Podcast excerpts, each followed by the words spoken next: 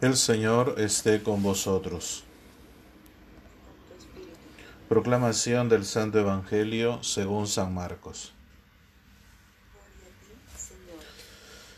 Acudieron donde los fariseos, así como algunos escribas venidos de Jerusalén, y al ver que algunos de sus discípulos comían con manos impuras, es decir, no lavadas, es que los fariseos y todos los judíos no comen sin haberse lavado las manos hasta el codo, aferrados a la tradición de los antiguos, y al volver de la plaza, si no se bañan, no comen. Y hay otras muchas cosas que observan por tradición, como la purificación de copas, jarros y bandejas. Los fariseos y los escribas le preguntaron, ¿por qué tus discípulos no viven conforme a la tradición de los antepasados, sino que comen con manos impuras?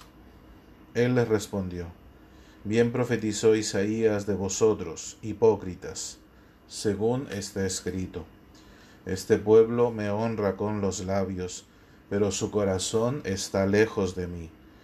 En vano me rinden culto, pues enseñan doctrinas que son preceptos de hombres. Dejando el precepto de Dios, os aferráis a la tradición de los hombres. Les decía también, que bien violáis el mandamiento de Dios para conservar vuestra tradición. Porque Moisés dijo, honra a tu padre y a tu madre, y el que maldiga a su padre o a su madre sea castigado con la muerte.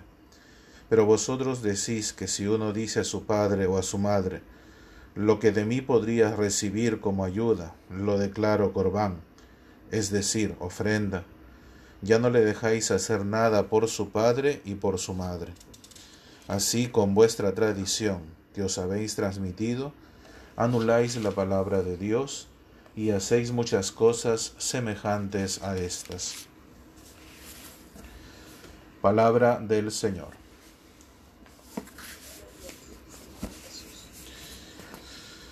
Bien, eh, siguiendo el recorrido que nos propone la liturgia diaria en el Evangelio de Marcos, nos encontramos ya con los fariseos.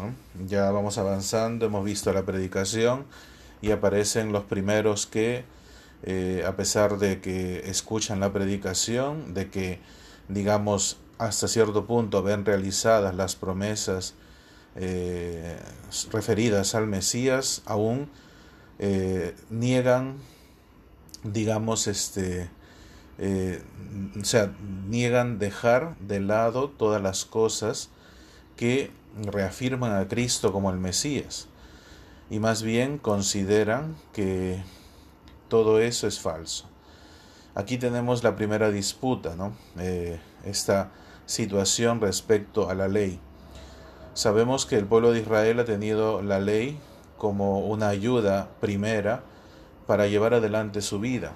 Lo que hace la ley no es en el comienzo originalmente, no era una normativa propiamente, eh, sino que era una serie de preceptos que cubrían, o digamos intentaban cubrir, todos los aspectos de la vida del hombre.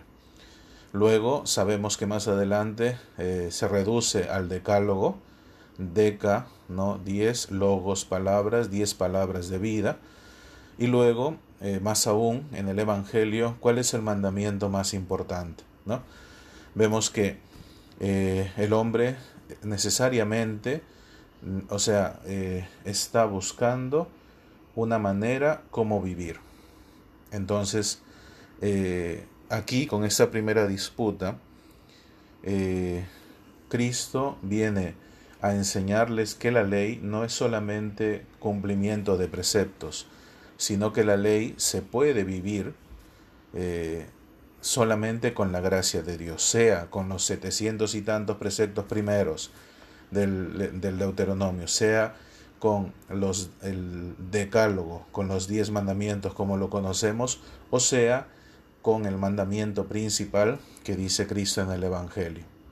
¿Por qué? Porque detrás de ello hay un espíritu para poder llevar adelante este, esta palabra de Dios, porque es palabra de Dios. O sea, no es que Moisés se le ocurrió, no es que eh, este, luego las tablas, no, no, es palabra de Dios.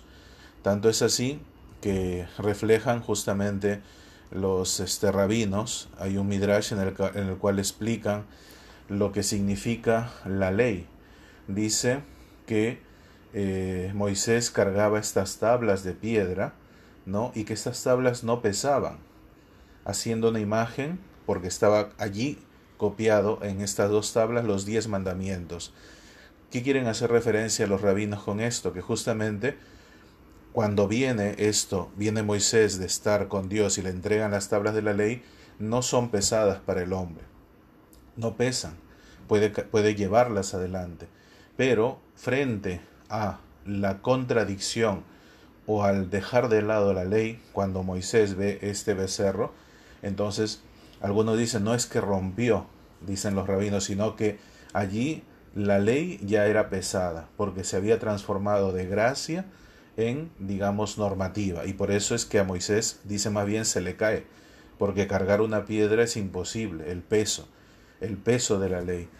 Cuando no existe la gracia, la ley es un peso. Y más aún, dentro de la Iglesia Católica, muchos dicen que es muy normativa, que no esto, que sí esto, que no lo otro, y al final no se dan cuenta que detrás de ellos, detrás de la predicación de la verdad, detrás del anuncio de esta manera, cómo vivir y cómo aplicar la ley, está la gracia de Dios. Por eso el Señor dirá más adelante, yo no he venido a abolir la ley, sino a darle plenitud. Y a los primeros que tenemos son aquellos maestros de la ley que supuestamente tendrían que saber esto. Pero justamente aquí Isaías dice, ¿no? Hipócritas y esto a los fariseos, digamos, los revela y también nosotros a veces caemos en el fariseísmo. La hipocresía que es es tener dos caras, es este no ser acordes con lo que se dice. Más aún, imagínate un presbítero que predica y no vive como predica. Un obispo que predica y no vive como predica. ¿A quién seguirán? Seguirán a aquel que sea consecuente tanto en la predicación, tanto en el anuncio del Evangelio como con su vida. Entonces la hipocresía es lo contrario, es vivir una vida doble, es tener una doblez que sobre todo está fundamentada en donde también debería entrar la ley, que es en la gracia, en el espíritu, también la hipocresía se refleja ahí, en el espíritu del hombre. Por eso es que dice, este pueblo me honra con los labios, pero su corazón está lejos de mí. En vano hacen tanto culto y tantas cosas. Eh, es lo que está pasando hoy, ¿no? Eh, o sea, mucha gente dice la iglesia, sí, porque la iglesia que tiene que nuevamente abrir, que necesita el hombre, sí, pero cuando la iglesia ha estado abierta sin COVID, ninguno nos hemos preocupado de estar en ella de ir a de repente a rezar al Santísimo, de confesarnos, de participar de la Eucaristía, porque son cosas tan habituales y son cosas que no le dábamos su debida importancia. Por eso dice, eh, su corazón está lejos de mí, me honran con los labios, y con los labios dicen la misa, si van, pero su vida eh, no es consecuente.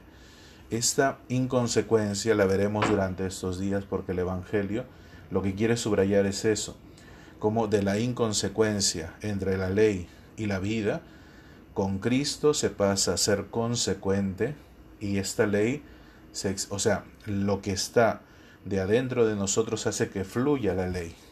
O sea, no es ya una ley, porque si no es un fluir en la vida. La ley desarrollada en la vida. Y eso es producto de la gracia de Dios, producto del Espíritu Santo. Por eso pidamos al Señor que nos conceda en este día la gracia de acoger este espíritu que viene en la ley y no caer en el fariseísmo, porque el fariseísmo nos llama primero a ser exigentes con nosotros mismos, ¿no? Eh, no nos perdonamos un pecado, no nos perdonamos un error, pero bueno fuese que quedase ahí. El problema es que después somos exigentes también con los demás y somos incapaces de perdonarles nada, somos implacables es el término. Si buscan el término implacable, es o sea, una firmeza, pero para, pero para, ¿cómo se dice?, para aplicar la norma, implacable. No hay ningún tipo de, ¿cómo se dice?, de concesión. Entonces, así somos, con nosotros y con los demás. Cuando lo que nos, nos ha venido a mostrar Cristo es que ante el error, ante el que se equivoca, existe el perdón. Esa es la gracia de la ley. Pidamos al Señor que nos conceda aceptar hoy esta gracia.